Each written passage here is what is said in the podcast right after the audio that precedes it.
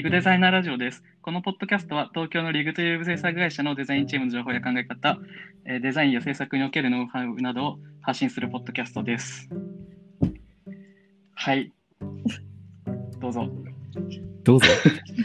どうぞ。あのデ デザインや制作におけるノウハウなどを発信するポッドキャストなんですけど、今日は本当にあのデザインの話も、制作の話も、ノウハウなどの話もあの一切しない回になってます。あのゲーム好きな人が、から、あ、もう、あの、デザインの話したらもう罰ゲームぐらいの勢いで、マジですデザインもか、思いっきりデザインに絡めて喋るのかと思って、すげえ見直してきたのに。俺も結構なんかゲームデザインもデザインみたいなあーそう話をっすね。しようかなと。はいはいはいはいはい。ああの、一切気にしなくて大丈夫です。あ、もちろんしたかったら絡めてもらって全然いいんですけど、あの、そうかはい。あんまり意識しなくていいよっていう。そうです、そうです。本当に、本当にゲーム好きな人が集まって、あの、1時間好きな話をするって強気な回なんで、強気やー かなり強気な回になってます。了解です。はい。了解です。前々は初めてだよね。録音はね。初登場なのに、ね急な回に呼ばれてしまいました。はいよ、15分ぐらいあげるからなんか話す。いや、一人で。じゃないです。いいよ。一人でプレゼンの場を。まあでもなんか今度どういう人なのかみたいなね話も前々した方がいいかもしれないね。ああ、してね。そうですね。うん。まあそれが今日じゃない。今日じゃないですね。うん。です。個人的にやっぱ細さんはね、ゲームの制作携わってたんで、絶対にこの回は細さん呼びたいなと思って、お話聞きたいなと思って呼ばせていただきました。はゲームの話はもう無限にあるけど、い。無限にありますよ、無限に。奥さんもゲーム好きだから、家でずっとゲームの話してるから。いいですね。はい。本さん、喧嘩してると、たまに背景でゲームの音してますよね。あ、それは奥さんです。いいなぁ。いいですね。仕事半分、ゲーム半分みたいな人だから。めちゃくちゃいいですね。はい。みやさんは結構なんかどっちかというとソソシャゲのイメージが最近は強かったんですけど、最近ゲームをやったりします？ソシャゲはまあ、やってるけど、あのー、無課金ゲーマーになってしまったんで、あ、そうなんですね。うん前は課金ゲーマーだったけど、際限なく。普通にコンシューマーゲームに課金した方がいいなと思って、うん、そうっすよね。何も残らないから。うん、確かに。確かに。うん。まあ、あの、すいません。段取りも何も決めてないんでどうしようかなって感じなんですけど、一応、まあ、なんか、何のゲームでゲームの道にずっぽりハマったかみたいな話結構興味あって、うんうんうん。そういうきっかけみたいなところと、あとなんかプレゼンしたいゲームちょっと2、3個持ってきてるんで、そこベースでちょっと話したいなと思ってます。いいですかね、そんな感じで。はい。はい。じゃあどうしようかな。細さんやっぱき興味気になるんですよね。あのゲーム好きこれから。はい。ゲームにハマったきっかけはもう僕は、えっと、ちっちゃい頃にファミコン、スーファミって出て、年を年齢重ねるごとに思春期にプレステ、プレステ2みたいなのゲーム世代なので、うん。やっぱりどっぷり、まあなんか、うんハマりましたね。そうですよね。なんかね、一番最初はちっちゃい頃に、小学校低学年ぐらいの頃に、あの、任天堂のゼルダの伝説の、おー、はいはい。あのーそうですね、スーファミ版のやつがありまして、それがめちゃめちゃ好きだったんですけど、あのー攻略本があって、今はなきエイプっていう出版社から出てる、すごい、あの、なんか読み物としてもすごい面白いやつなんですけど、その攻略本の最後に、あの、なんか、ゼルダの開発チームの人たちのなんかインタビューみたいなのが載ってて、なんかその感じがめちゃめちゃ楽しそうだったんですようね。んあの、スーパーママリオのあの宮本茂さんとかと、うん。あの、同じ人たちなん、チームなんですけど、なんかコンポーザーのあの、作曲したりする人の話とか、あとなんか敵キャラをどんな感じでデザインして作っていったかとか、ん。こういう仕組みは実はマリオでやろうと思ったんだけど、ボツにしてゼルダで作っ使い回したみたいな話とかしてて、へなんかこのチームでこういうなんかものづくりするのってめちゃめちゃ楽しそうだなっていうのがあって、ないんかそもそもそういうなんかものづくりの世界みたいに憧れつつゲームにはまったって感じです。うんか攻略本はいはいはい。はいはいはいはい。なんか攻略本っていいっすよね。なんか昔攻略本いいっすね今はないですけど、はいなんか本当に読んでるだけで楽しいですもんね。世代違うんですけど、あの、ゲームについてくる取扱説明書とかもめちゃめちゃ好きだったんですよ。うん、ああ、はいはいはいはいはい。なんか、世界観の説明とか、用語の説明とかしてある。うんそうそう最近はそういうのがあんまなくなって、すごい寂しいなと思ってそうですね。なんかやっぱり新しい表現とかがどんどん出てくるのがすごい面白いなと思って。て、うん。あの、タクティクスオーガっていうゲームがあるんですけど、ずっとみんな、これも、昔の話ばっかりだ。あいい。ごめんなさい、なんか、もう世代だから、あの、オープニングで、あの、馬が斜めの、あの、カメラの位置で走ってるんですけど、うん馬斜めに走ってると思って、あこんなことできるんだ。すごい立体的な馬なんですよ、しかも。めっちゃかっこいいあ、こういうこともできるんだとか思っはいて、はいはいはいなんかそうそういうなんか、あ、こういうこともできるんだ、こういう表現もできるんだみたいな表現がどんどん出てくるのがすごい好きだ。ーうん。今でも。はいはいはい。とか。大人になってからは、なんか、新卒でゲームの会社入ったんですよね。ゲーム開発の会うんう社。ん。そう。それでアクションゲームとか作ってて、はいはいはい。でなんか、で、結局今は辞めて別の仕事してるんですけど、なんかその、仕事としてやると、なんですかね、ゲームデザインのルールとか、なんか裏側の部分もすごい好きになって、うん。ゲームってゲーム制作自体が結構ゲームっぽいんですよね。なんか、あの、ゲーム制作ってこう、いろんなスキルを持ってる人を集めて、例えうんばアクションが得意な人とか、なんかこのパラメータ調整得意な人とか、シナリオ書くの得意な人とか、なんかいろんな人がいるんですよね。うん。で、そういうの中でも、こういうテイスト得意な人とかっていうのがいろいろあって、そういう人を集めて、はいこういうアイデアがあるから、ここは誰に任せようとか、で、その時間とかリソースが限られた中で、なんかその何を優先してうん。いこうかみたいな。全部はできないんで、ここは面白くするためにこの人当てて、みたいな。うん。そういう、こう、チームの制作の割り振りみたいなもの自体もすごい面白いなっていうのがあって、なんか、そうそう。なんか、おそうですね。こうゲームやりながら、ここってこういう風に作ってんのかなとか、こういうルール面白いなとかいう感じの楽しみ方をするようになりました。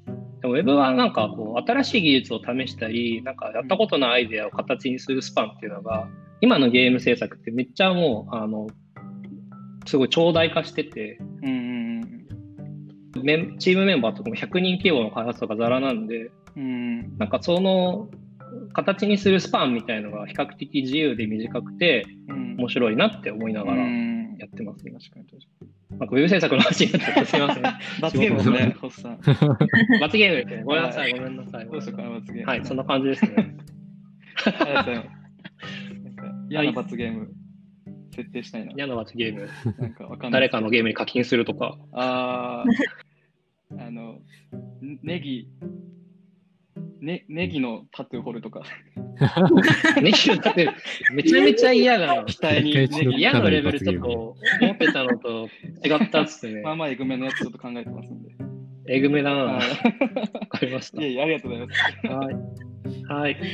じゃあ、前々ちょっと、あの世代がね、結構離れてるから、どういうゲームやってきたのかちょっと気になる。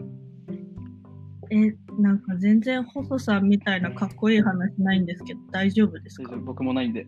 全然、かっこよくないです。かっこいいのここまでだから大丈夫。はい。じゃあもうかっこいいの自由に。うんでなんかハマったきっかけとかは別になくてなもう幼稚園生の時点で私引きこもりだったんです 重いな、話が。多いな、話が。うん受け止めるわ。一旦受け止めるわ。であの鍵っ子だったんでうんもう家の中が世界の全てだったんですよはいはいはい。うんうんうんだからもう必然的にゲームしかすることがないうんうん。あのお姉ちゃん6つ離れてるんですけど、うん。お姉ちゃんが64のポケモンスタジアム2をおお懐かしい。にやらせおーて、私はそのポケスタに入ってるなんかベロリンガが寿司をただ食べ続けるっていうゲームにめちゃくちゃハマって、ミニゲームね。そう、あれにめちゃめちゃハマって、あとなんかピッピがこうやってなんかうん指さして押すとかもあるんですけど、うんその2個めっちゃハマりまくって、うん、そこからゲームの人生が始まりましたそうなね。んだ。なかなか、かわいいな。うん、変わった入り方だ。メインはやってないんだね。あの、ポケモンスタジアムだっけ？あ、そっちはやってないです。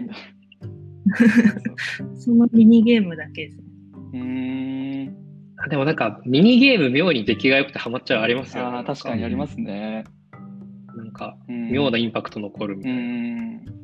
ミニゲームかどうかわかんないですけど、あの、FF の10やってて、昔、うんうんミニゲームとか、まあちょっと違うんですけど、ブリッツボールっていうゲーム、はいはいはいありますねあるじゃないですか。あれは本当にはいめちゃくちゃやってましたね。うん二人やってました。っていう感じ、まあそうね、ミニミニゲーム完成度高いの結構あるし、うん面白いですよね。なるほどね。じゃあそれだ。ポケモンスタジアムってことですね、前々。それ、いくつの時？え、幼稚園年長って何歳ですか ?5 歳うーん。こ5歳かう、な。歳ぐらい。?5 歳です。うーん。その後、なんか自分、自我で、自我が芽生えてや、自我あるか、その頃は。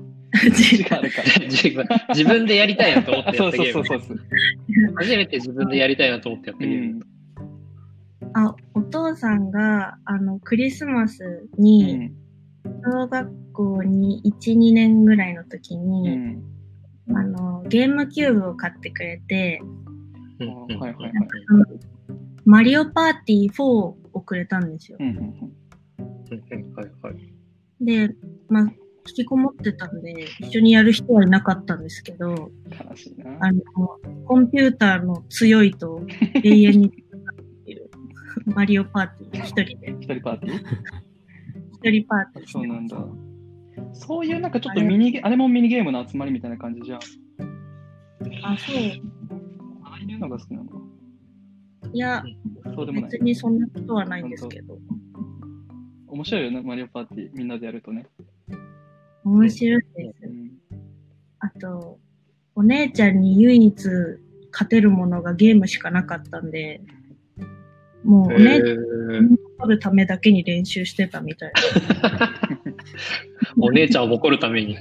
あ、そうです。あいいな。いいっすね。なるほどね。うんありがとう。うんみやさんどうですか？僕は割と普通だと思うんですけど、うん。小学校の時にスーパーファミコンを買ってもらって、うん。でマリオワールドとか、あ。マリオカートとか、はいはい。ドンキーコングとかか、ああ、ドキンコング。をやってましたね。あれも衝撃でしたよね。めちゃめちゃうんグラフィック画が画像が、グラフィックが。なんかヌルヌル動いてんなと思ってうん、それまでなんかドットの絵とかが多かったから、ああ、はいはいはいはい。うんなんか、え？っていうのと、なんかすげえ難しいなこれっていうのがあっうて、ん。ずっとやってましたね。今はもうやれますもんね、全然。うん。うん。やっても面白い。そう、あの、今、スイッチで配信されてますよね。あーそうなんですね。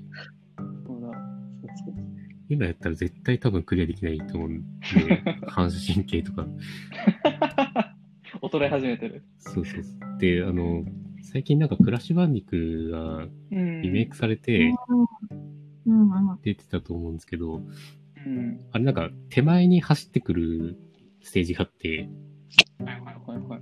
画面マジで手前にいるんですよ、クラッシュが。で、画面の本当に手前にいて。で、手前側から障害とか来るから、マジで反射神経ないとすぐ死んじゃうやつなんですけど、絶対できないなと思ってプレイ動画見てて。で、小あんまり学校ぐらいから、うんあ。れだね、あの、ポケモンが出たので、ああ、確かに。そこではいはい。世代とか。とやって、ずるずるゲームをやってるって感じです。ポケモンを買ってもらえなくて泣きましたもんね。みんな持ってるのに、自分だけ持ってなくて。あれは持ってないと人権がなかったかもしれない。そうなんですよ。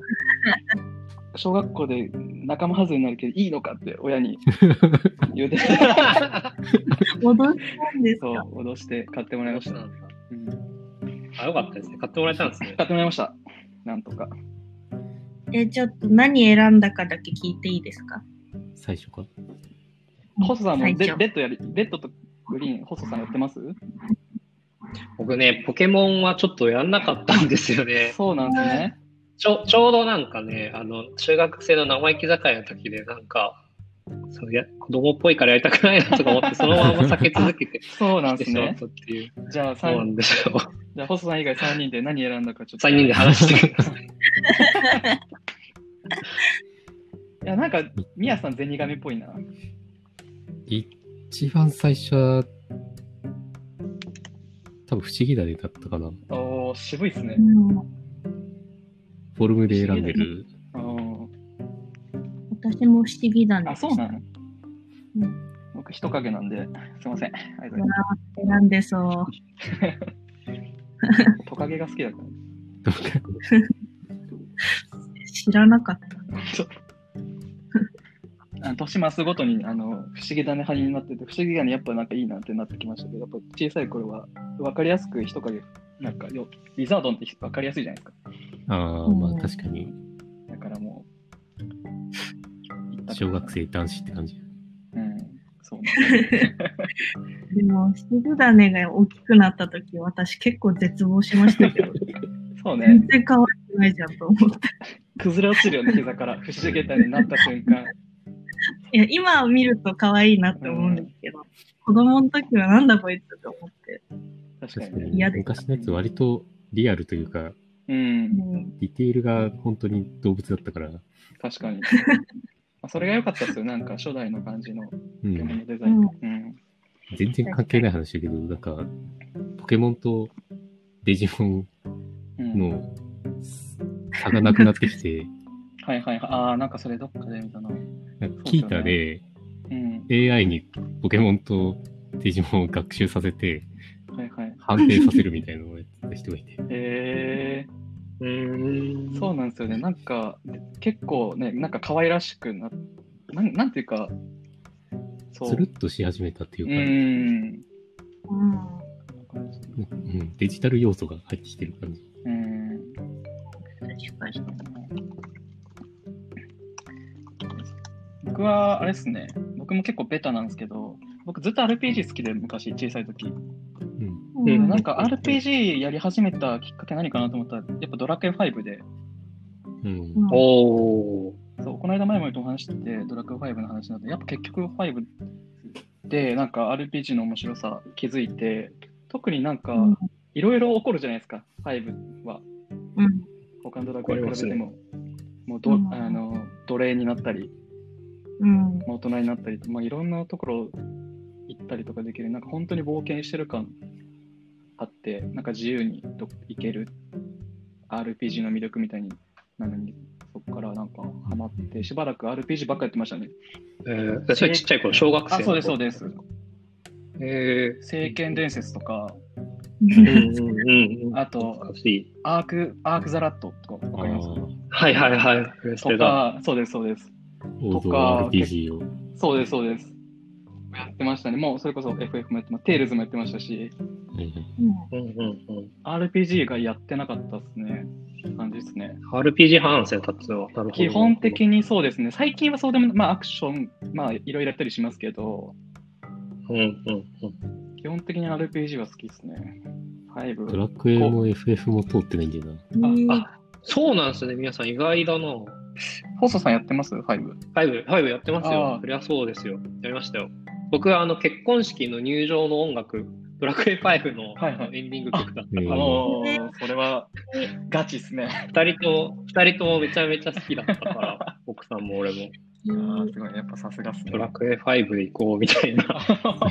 それでかけていく。僕人、人生にすごいいろんな影響をゲームに与えられてて、はいはい僕今、三軒茶屋に住んでるんですけど、それはペルソナ5の舞台のあーはいはい四はいはい軒茶屋っていう三茶を舞台にモチーフに過ごったんですけどうん、奥さんといゲームの世界に一回住んでみたいよねって言って、い引っ越しました。いいっすね。うんそういうもう。僕も一度ペルソナの聖地あの三軒茶屋回りました、バッティングセンターで、銭湯見たりとか、喫茶店見たりとか。そうそうそう。うん、すごいよかったです。うん私も龍が如く好きなんで歌舞伎町うろうろしました。めっちゃ本当。そうですよね。みんなやるよね、なんか。そうゲームのキャラになったつもりでうろうろしてる。うろうろするよね。うろうろしただけあの音楽を、うん。チェピはいないとちょっと寂しい。あのゲームの BGM をかけながらリアルなにあの歩くと、なおのこと臨場感があって。あ、そうだ。一応、5で誰と結婚したかだけ、どっち選んかだけ聞いといていいですか？お二人。せーの、せーのでいきますかいいですか？細さん、せーので。せせーの誰も言わない。大丈夫です。せーの誰も言ってそうない。大丈夫です。せーの、ビアンカビアンカ。あ、前々はどっち？ビアンカです。全員あ全員ビアンー。カ。僕、フローラローラ入んないんで。選んだ人、本当人として、人でなしだと思ってるんで、いやよかったです。皆さん、ビアンカ。ビアンカ派なんだな、みんな。なるほど。そうですね。そうですね。金の亡者ですよ。フローラ選んだ。金のもうじゃそうだね。そういう目で見ちゃうよね。そういう目で見ますね。そうだね。金が欲しかったんか。友達になれないですうね。ん じゃあ、ちょっと、おすすめのなんかゲームとか聞きたいですね。誰にしようかな。あと30分。みじゃあ、マイマイ。私からですか、うんなんか好きなめっちゃ興味ある。えー、どっちからにしようかな。電車。電車、電車。電車、電車して。電電車が走ってる。電車の音ううん。あ、電車がうるさい。うん。いいよ、そうなんですよ。じゃあ、うんまず、これから、これ、ちびロボっていうゲームなんですけど、知らないなこれ RPG で、うんゲームキューブのカセットなんですけど、うんうんあの、離婚寸前の家庭崩壊してる家族に、うんこんぐらいのちっちゃいロボットがうん。出て、その家庭の闇を暴くっていうゲームなんですよ。でな、パッえパッケージに関して重たいね、なかなか。ー、ちびロボっていうタイトルなのに、うんえー、すげえ。知らなかった。そうなんです。これめちゃめちゃ面白いんですよ。なんか、うん。この、ちょっとちっちゃすぎて見えないんですけど、このちっちゃいロボットが主人公うで。なんかお掃除したりとか、お手伝いするのがメインの仕事なんですけど、なんか朝と夜に分かれてて、朝だとなんか自我が崩壊しちゃった娘と遊んだりできるんですけど、なんか 夜、夜だと夫婦喧嘩が始まって、なんかその喧嘩の仲裁したりするんですよ。へー。えー、あの、だんだんその家庭の不和を直していくんです。あ、直していくのね。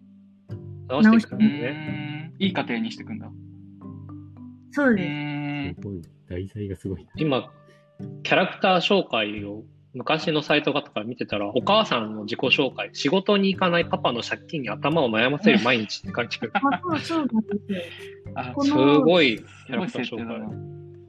このロボット自体も高くて、うんうんうん。借金まみれのパパが勝手に買ってきたっていう設定なんで怒られるな、それは。そうなんです。娘の誕生日にかこつけて、欲しかったロボを勝手に購入って書いてある。そうなんだ。ろくでもめちゃめちゃないじゃん。面白いですね。めっちゃ面白いんで、あの、やりたかったら貸します。でもゲームキューゲブでしょ？ームキューブがもう、キューブゲームキューブゲあームキューブか。えー RPG なんだ、それ。ほん RPG で。えー、ちょっと気になるな。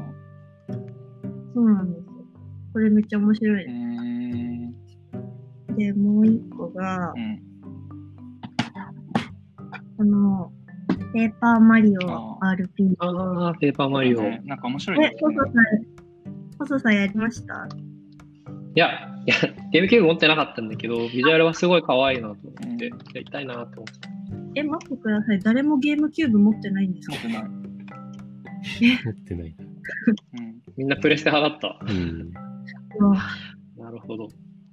まあちょっとやりづらいんですけど、続けます、でこれは、なんか、マリオなんですけど、あの、みんなが知ってるマリオみたいなやつじゃなくうて、ん。本当ストーリーがあるんですよ。うん。うん。でなんか、ピーチ姫っていつもなんか、クッパにさらわれてるじゃないですかでもなんかこれはそんな、ただクッパにさらわれたのを助けるみたいな浅いストーリーじゃなくて、いや、大丈夫その発言。いやいやいや、いいっすね。じゃあですよ。ただそれだけじゃないんですよ。うん。なんか、そのクッパ以外の第三勢力がいて、うん。クッパもピーチ狙ってるけど、どっちかっていうとマリオと共闘したりとか、うん。その、第三勢力のピーチを狙った目的が、なんかその、神様への、なんか、供物にするみたいな、なんか結構怖い理由で、はいはいはいはいはいはい。へピーチがになんか生贄にされるんですよ。うんうん。で、それをなんか、ペラペラになっちゃう呪いがかけられたマリオが助けに行くっていうめっちゃいいゲームです。うん。ストーリーがもういいんだね。あ、はうい。ん。ペーパーマリオって結構見た目可愛いけど、話とかハードめなんですよね、確か。なんか DS とかで出てるやつはわかんないんですけど、うんこれと、前作のやつは結構話重たいであ、す。そうなんだ。うん。いいね。なんかギャップが世界観とストーリー。うん、あの一応フォローしておくと、普通のマリオも好きですよ。そうね。最高だよね。ダークな、ダークなやつばっかりだね。任天堂最高だよね、やっぱり。ニンテンドー最高です。ね、やっぱり言っとかないと。はい、ありがとう。ま あでもなんか、ダークめのやつをが、ダークめのやつが2個出てきて面白かった。結構、正確面だよ白いですね。正確でます。うん。重めだね。面白い。ありがとうございます。お、じゃあ、細さん、お願いします。あ、俺ですか、はい。そう俺ちょっと趣旨を間違えてて、最近のやつもおすすめを持ってきちゃったんですああ、全然。けど、なんか、あれだな、マイベストとかにすればよかったな。まあいいや。えっとですね、まあ、1本目は、はい。この、はい、最近ここ1、2年やって一番感動した、あの、赤狼ですね。ああ、はいはいはいはい。赤狼という、あの、忍者のアクションゲームがあるんですけど、これがめちゃめちゃ面白かったんですようんね。うんうんなんあ皆さんやったことあります？知ってますか？ね僕やりました。やりました、はいやりました？めちゃめちゃ面白かったさんは？前々は知ってる？ってないんです。そっか。いや、なんか、あの、忍者のゲームなんですけど、なんか、めちゃめちゃ難しいゲームなんですよう。ん。うんで、なんか、もう本当に敵が強くて、うんよくあの死にゲーって言われてるんですけど、ううんんなんかもう敵が強すぎてすぐ死んじゃうんですようね。ん。うんでもこうずっとやっていくと、ある時なんか、これでいけんじゃねえのかみたいのが分かる時があっうんて、うんそれでやると、パッて一瞬で倒せたりするっていう、うん。なんかその、わかわかるひらめきとなんかやり込んでって、なんか、あのー倒せるっていうところが楽しいんですけど、なんか世界観もめちゃくちゃダークでいいんですよね。なんか、あのー主人公の忍者が、あの、主君みたいな、主を、の子ど、なんか、10歳ぐらいの男の子が自分の主で、それが悪い奴にさらわれちゃって助けに行くっていう話なんですけど、なんかね、あの、さらった悪悪の、なんか、あの、殿様がいるんですけど、そっちの国もなんかね、滅びかけてるんですよね、もうなんか。うんそうそうそうそう。で、だから、なんか、敵を倒していくんですけど、そいつらもなんか滅びかけてるから、なんかめちゃめちゃ悪いことしてるんじゃないかっていう気に途中からなってきて、滅亡寸前の奴らをさらに殺しに行くっていう、なんか、そういうなんか、二重三重にダークな世界観がかっこいいな。うん滅びの美学みたいな感じ。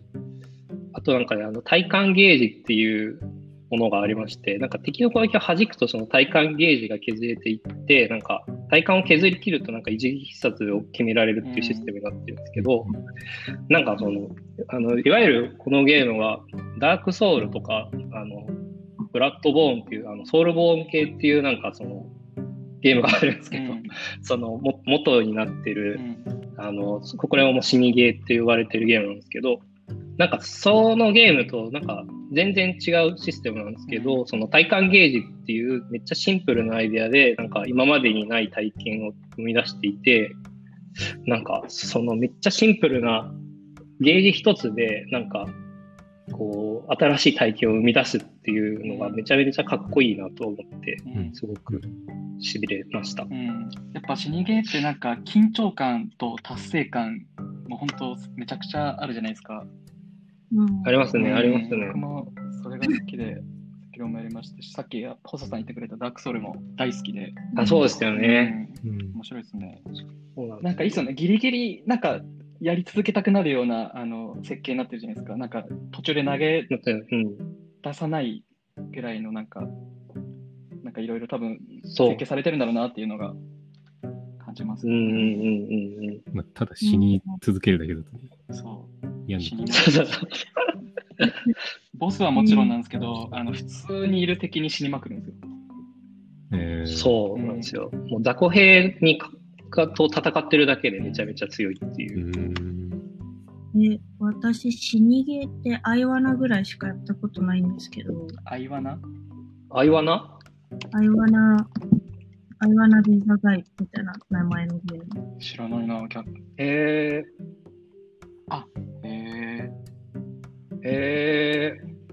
アクションゲームですか？アクションゲームですね。えなこういうのではなくて、横スクロール？えストーリーストーリーがあるってことですよね。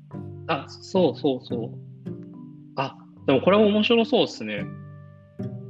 これはストレスがたまります。うんうんうんうんうん。ただ死ぬ方のやつ。そう。なんか意外なことが起こって死んじゃうってこと？なんか、普通にジャンプしたら、なんか、石がバーンって落ちてきて死ぬ。はいはいはいはいはいはい。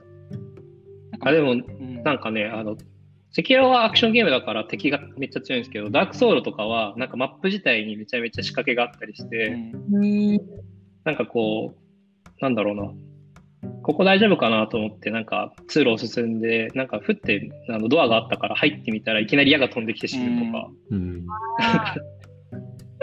そういう面白死にギミックみたいのもいっぱいあって、うん、それはね、めっちゃ面白いです。ね、ダークソウルは、あの、先読むんですけど、世界観やっぱ、うん、あの会社のゲームすごいっすよね。世界観。めちゃめちゃいいですよね。はい、同じとこなんですね。同じとこ。あ、そう。フロムソフトウェアっていうところが作ってるんですよね。じゃあもう一本、えっとね、あとは、あの、えっと、僕のもう一本のおすすめは、えっと、と、スプラトゥーンの2のオクトエキスパンションっていう、あの追加パッケージのやつがあるんですけど、それがめちゃめちゃ好きです。へあ、結構意外でした。なんかね、あの、スプラトゥーン2と結構トーンが違って、なんか割と、なんつうんですかね、世界観がプレステ寄りって言ったらあれなんですけど、結構なんか、あの、任天堂っぽくないゲームなんですよね。めちゃめちゃ面白いです。めちゃめちゃおすすめです。音楽とかもかっこよくて。だからなんか最初になんか駅のホームからゲームが始まるんですけど、なんかその雰囲気とかがすごい FF7 っぽかったりするんですよね。良さそう。なんか多分同世代の人が作ってるんですけど、なんか任天堂ゲームの皮をかぶりつつ結構なんかあの自分たちがやってきたゲームのオマージュとか捧げられてる感じですごいなんか痺れました。いいですね。そうなんですよ。なんかあのビジュアルとかも結構なんか当時流行ってたあのベイパーウェーブみたいな感じが取り入ってたりとか、やっぱこのめっちゃなんかアイデアのバランスがすごい好きで、あのボーカル曲が新規で5曲ぐらいあるんですけど、全部かっこいいんですけど、なんかあの、なんだろうな、ゲーム全体で使うんじゃなくて、なんかラストダンジョンみたいなのがあるんですけど、なんかそこでなんか一気に5曲畳みかけてくるんですよね。なんかそういう、なんかその、なんだろうな、バランスのめっちゃかっこいい感じとか、が面白いですね。これは結構話すとネタバレになっちゃうんですけど、なんかいろんなアイデアいっぱい詰まってるゲームなんで、ぜひやってみてほしいです。一時期なんか仕事で追い詰められてる時このゲームのプレイ動画を見ながら泣きながら仕事してます。かなり追い詰められてます、ね、あ、そうそうそう。でもなんかもうめっちゃ面白く、これ最高なんだよとか言いながら、仕事してただきながら。はい、以上です。あやってみます。ちょっと普通にやりたくなってきました。あはい。りがとうございます。はい。ちなみに、あの、タイトルだけでいいですけど、ベストゲームは何なんですか？ベストゲームは僕はクーロンズゲートっていうプレイステーションゲームですね。おークーロンズゲート。なんかそういう、クーロン城っていうなんか中国のなんか香港にあった、まあ、靴みたいなのがあるんですけど、はいはいそこにを冒険するアアドベンチャーゲームがあって、あもうなんか画像だけですごい楽しそう。そう、なんかめちゃめちゃ、めっちゃめちゃ変な、あの、あの、怪物とかいっぱい出てくる面白いゲームです。えー、やってみます。ありがとうございます。はい。じゃあ、どうしようかな。僕じゃあ、いきますね。はい。僕はすみません。あの、実はダークソウルを紹介しようとしてて、あ、ダークソウル。3、いいですね。1も面白かったですけど、2は、まあ置いといて、3もやめちゃくちゃ面白くて、基本的にまあ、うん。ダークソウルの何がいい、さっきホスさん話してましたけど、死にゲーがやっぱ僕好きで、うん。うん。あの緊張感と、さっきも言いましたけど、達成感のバランスだったりとかがすごい好きで、なんか本当に死にまくるんですよね、普通に。バンバン死にまくるんで、どうやってやっていく、まあなんか攻撃パターンを分析したりとか、うん。なんかこういう、これは、こいつはどうやって倒すんだ考えながらやっていかないと普通に死にまくるんで、結構なんか終わる頃には結構上手くなってて、ゲーム、そのアクションゲームみたいな。成長していく感じとかもいいですし、なんだっけな、やっぱ何よりでも世界観、ダークソウルの世界観、ダーダダークファンタジーって言われる、まあ、世界観なんですけど、まあ、そう正直ストーリーは、ストーリーも結構深くて、でもあんまり把握しなくても、もうゲームのシステムだったり、そその世界観だけでも楽しめちゃうゲームだなとうん思ってて、ずーっとやめずにやれちゃうゲームだなと思います。あと、まあ、もう一本、まあ、これ知ってる13騎兵防衛権っていうゲームが最近のゲームであるんですけど、ちゃめちゃシナリオが複雑なそうです、そうですアド。ベンチャーゲーム。久しぶりになんかいいゲームやったなって、いいゲームだったなって、もしかしたら僕、あの、ゆ口口に出してたかもしれないです。いいゲームやったなーってぐらい、なんか、斜め上見ながら、あの、言うぐらいのゲームが結構面白くて、やっぱシナリオがすっごい複雑で、で、システム的に、まあ、シナリオを進めるモードと、あとバトル進めるモードと、あとシナリオ出てきたえっとワードだったりがアーカイブされてる、まとめてるペモードがあるんですよね。で、ストーリーモードは、えっと、主人公13人いて、ある期間をそれぞれ13人の目線で進めるんですよ。だから13通りのストーリーがあるんですけど、なんかこっちでなんか、わけわかんなかったことが違う人のストーリーで、あ、こういうことかってなったりとか、結構絡み合ってて複雑なんですけど、なんか最初見えてなかったことがどんどんなんか全全容というか全貌？全容？が見えてくるような感じになってすごいあの謎解き要素だったりとかもあってめちゃめちゃ面白いですね。シナリオは言わないですけど、まあ、何も言わないですけど、はいはいはい。ネタバレはしないけどってことです。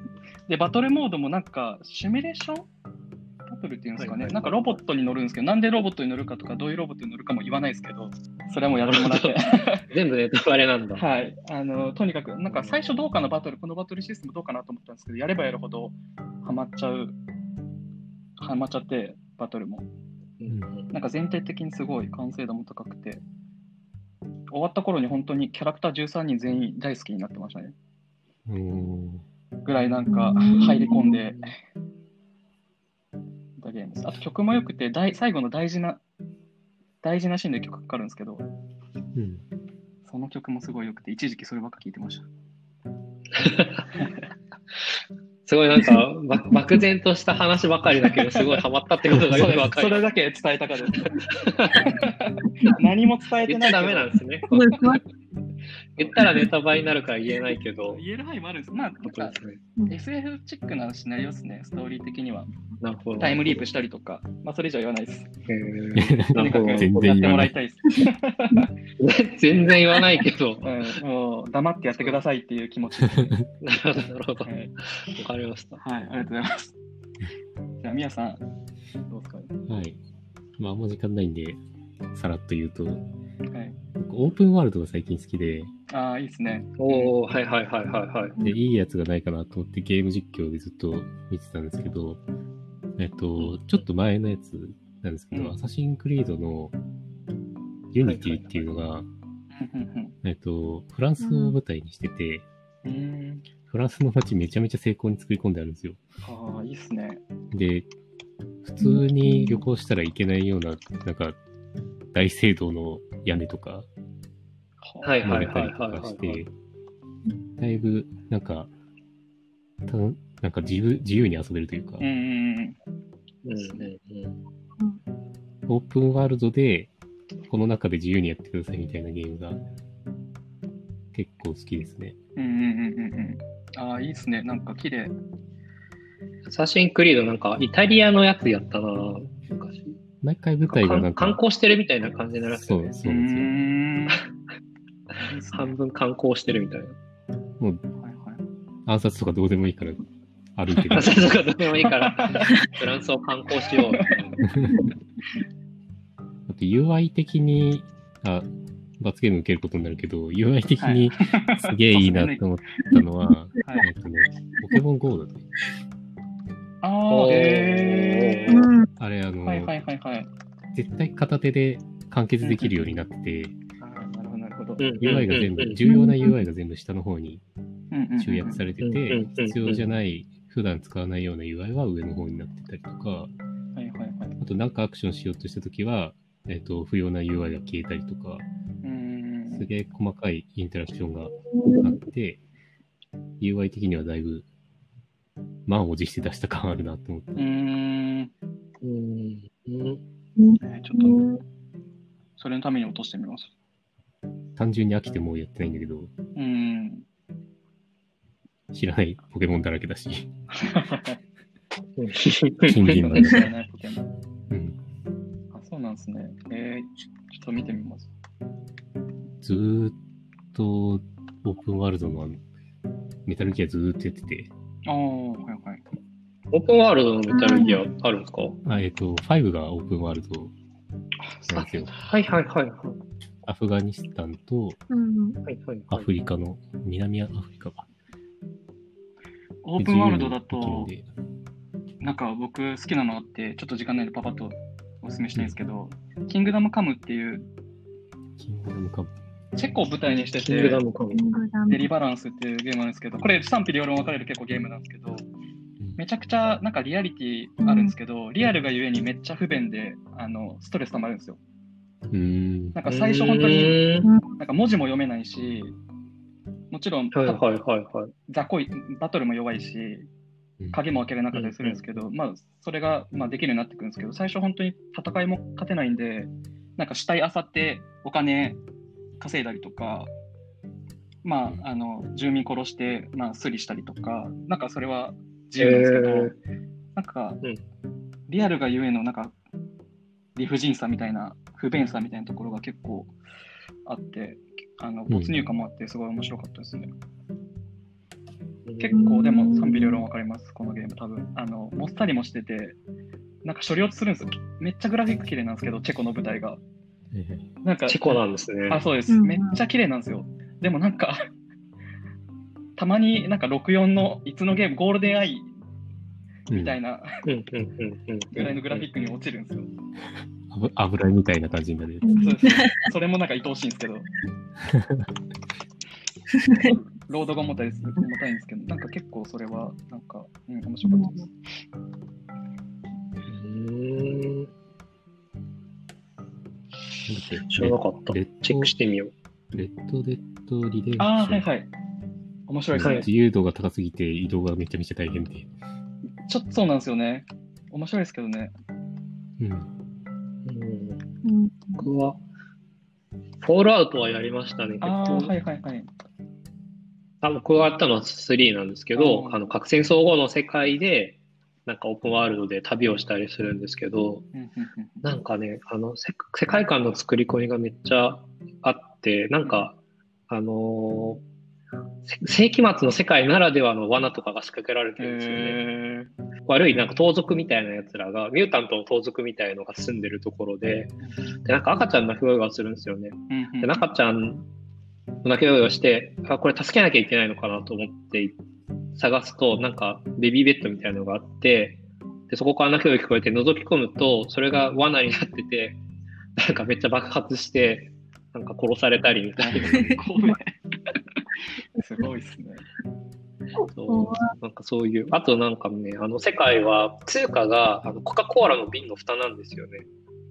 もう、あの核戦争後の世界で、うんもう世界が滅んでるから、あの通あのお金とかも流通してなくうて、で代わりにみんながああのお金代わりに使ってるのがコカ・コーラの瓶の蓋なんですけど、なんかそういうなんか皮肉の効いた、なんか外人っぽいセンスがはいはいはいはい。あ、いいっすね。やばい感じがいっぱいあるゲームシリーズで面白いです。作り込まれてますね、なんか。そうそうそうへえ。うんありがとうございます。あ、外人の皮肉のセンスっていうの。うん。はい。